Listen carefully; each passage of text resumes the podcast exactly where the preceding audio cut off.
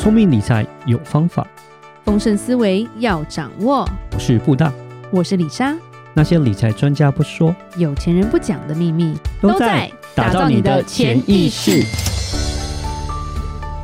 打造你的潜意识，告诉理财专家不说那些事。大家好，我是主持人布大，我是布大人生与职场的好搭档李莎。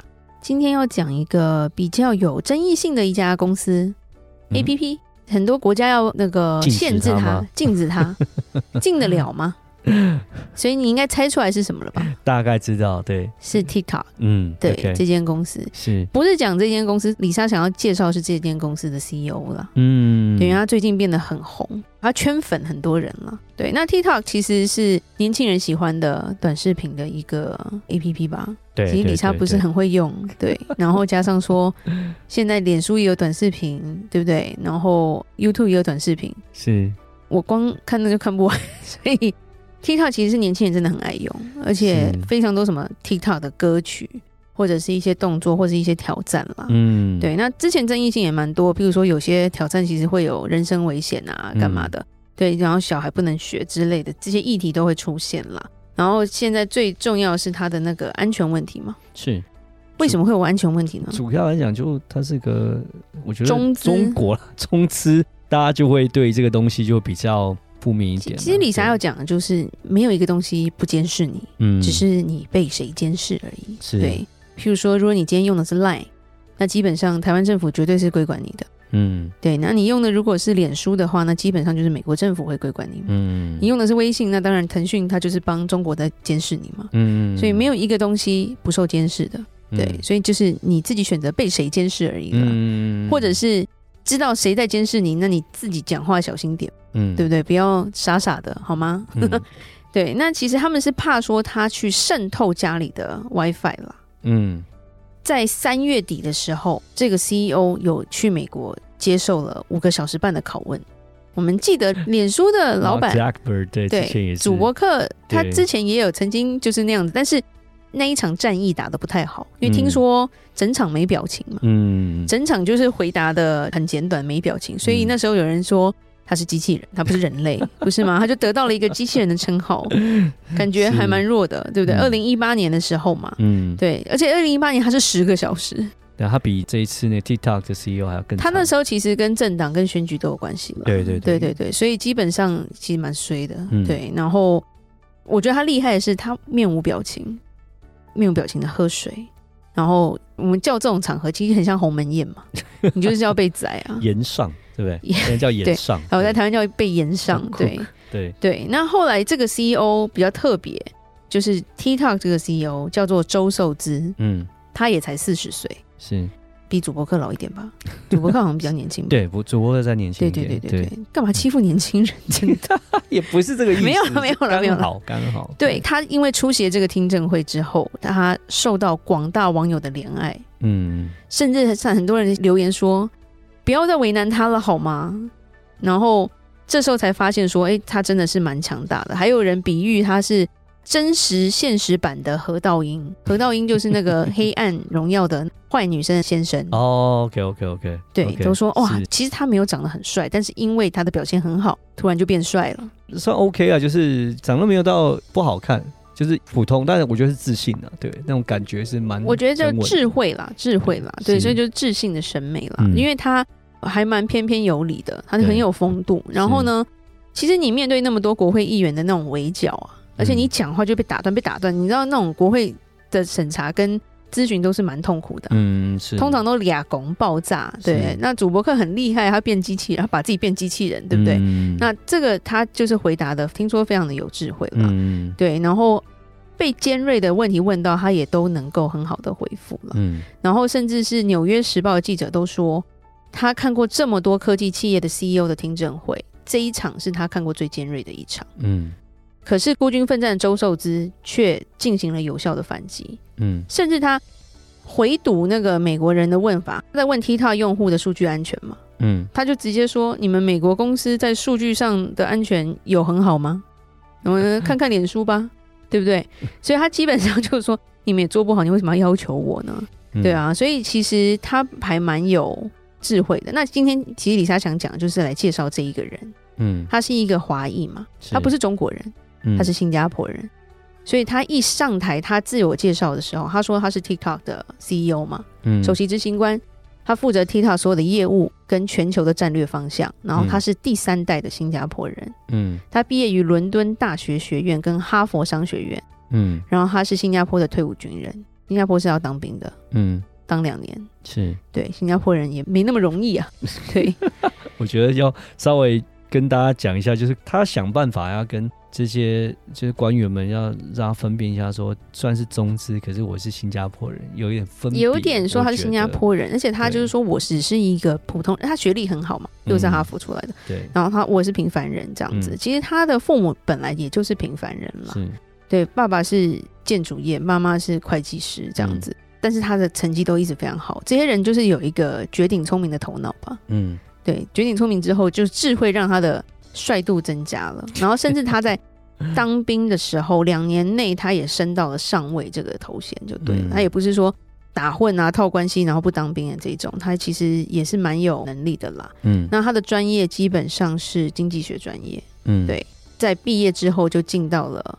投资人最想要进去的就是 Goldman Sachs 高盛，嗯、他在高盛上班，然后上班两年后他就辞职，他就去念哈佛的 MBA，嗯、所以是蛮蛮有计划的一个人。嗯，对，甚至是他在高盛是当分析师啦。嗯、对，他说在当分析师的那两年，基本上就是爆肝的状态，就是有时候都不能睡，没有周末这种东西，没有圣诞节这种东西，就是要一直做。但是他说当初也因为这样有个机会，他认识了以 Facebook、Twitter 跟 Airbnb。还有 Snapchat 的一个互联网的一个投资的大亨，就是一个投资者，他叫尤里米尔纳，所以他基本上这个人是投资 TikTok 的主力之一哦。嗯，对对对，所以基本上开任何公司，你背后都要有一个靠山了。是，对，这些有钱人都有一个靠山。对，所以他那时候要成立这个公司的时候，他引用了这个就是戏骨有个女皇，就叫雪莉桑德伯格，她曾经讲过一句话，就是你有机会坐火箭的话，你不要问你坐在哪。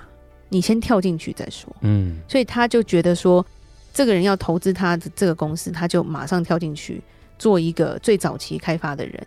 嗯，然后其实那个时候，中国的互联网只有百度、阿里巴巴、腾讯嘛，对，这三个在互相争斗，根本没有 TikTok 这东西。是，但是 TikTok 是现在以以记录来说，它是用户增长最快的一间公司嘛。嗯，对，脸书花了十年吧。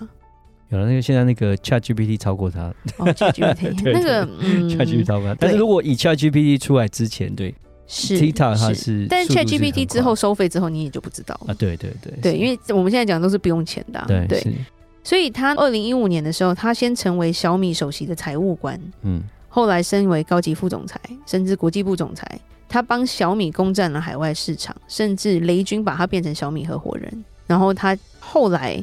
二零二一年，他才跳到 TikTok 变成首席执行官，就是 CEO，嗯，然后才会发生上一个月他去跟美国的国会去做舌战这样子，然后才一举成名啦。嗯、那这个人我觉得也很厉害的是，我觉得每一个成功人的背后，成功男人的背后都有什么呢？对，好，成功的另一半，好。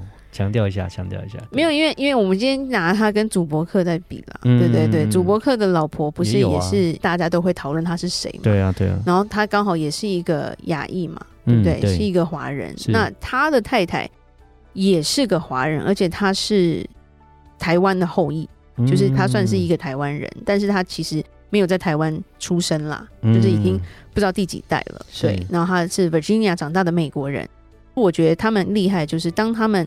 在说自己的故事的时候，一定会把另一半带出来。如果没有我的妻子，怎么样？怎么样？怎么样？然后这个时候他们就会颇受好评。这就是一个智慧。对，有有时候成功的男人一直在那边讲，譬如说争论比较大的，就是我们讲的外星人嘛。嗯，对，就是真实的钢铁人，特斯拉的 马斯克是吧？马斯克就是在感情上这一块比较有点乱七八糟。对，是。对，那这个就比较被人家诟病，所以喜欢他的人比较偏两极。嗯，对。然后女性。普遍不太爱他，对对，他就比较少有女性的粉丝支持者。对，嗯、那像主播客像他一样，他们都有一个好老婆就对了。嗯、然后他基本上这个老婆也不是省油的灯，都是同学，跟主播课一样。嗯、而且这个老婆是毕业于全美第一女子学院、嗯、Wesley College 了。嗯，对。然后他们是在 Harvard MBA 认识的。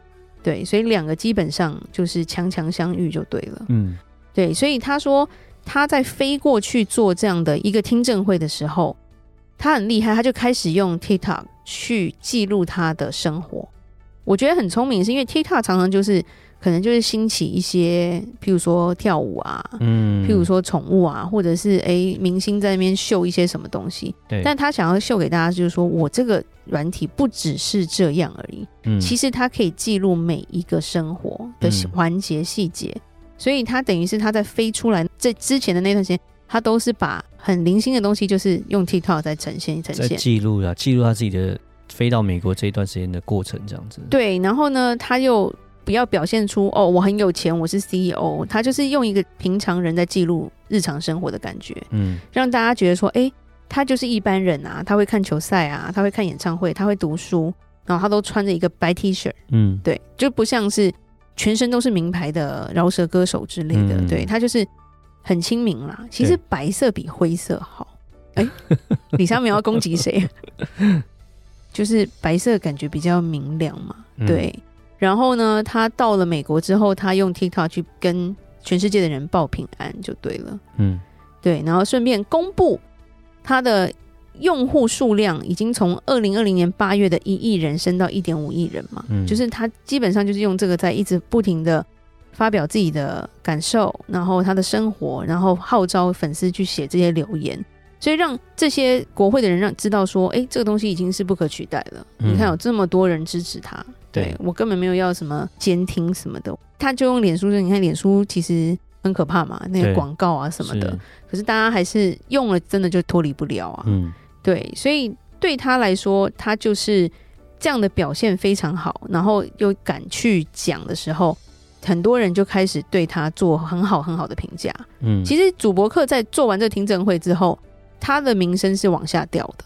对，是，对，因为第一个，大家觉得他有政治立场，是，然后会让人家觉得说你参与了这个政治内斗，嗯，对，然后你用你的 APP 去支持你想支持的候选人，对对对，那时候是，对，那时候其实那一阵子他的反方向那一档，嗯、很多人退掉了脸书，嗯、在美国啦，在美国，对，然后甚至就一直讲他的坏话，就是互相争斗。嗯、那对于 TikTok 这件事来说，对他们来说就比较没有这样的一个问题了，嗯。对，因为他没有参与美国内部的内斗，但是因为大家是因为反中嘛，所以就要反他。对，可是对他来说，他其实表现的就变得更好，嗯，反而变成 TikTok 没有那么多用户会去反对他，嗯，其实反对他的都是。国家，因为还有中资在里面啊，感觉就是会有安全的问题，就是政治立场，对国家立场去反对他。是，但是以用户跟一般人来说，基本上反对他的人就变少，比较不是那么多，没有那么多。那对 Facebook 是比较多，是用户在那种安全的疑问啊、concern，然后去反对他。对，那他甚至掀起了，就是李莎九讲那个智，就是智商的智啊，智性恋的一种美感。人家就是说，哇，因为他很有智慧。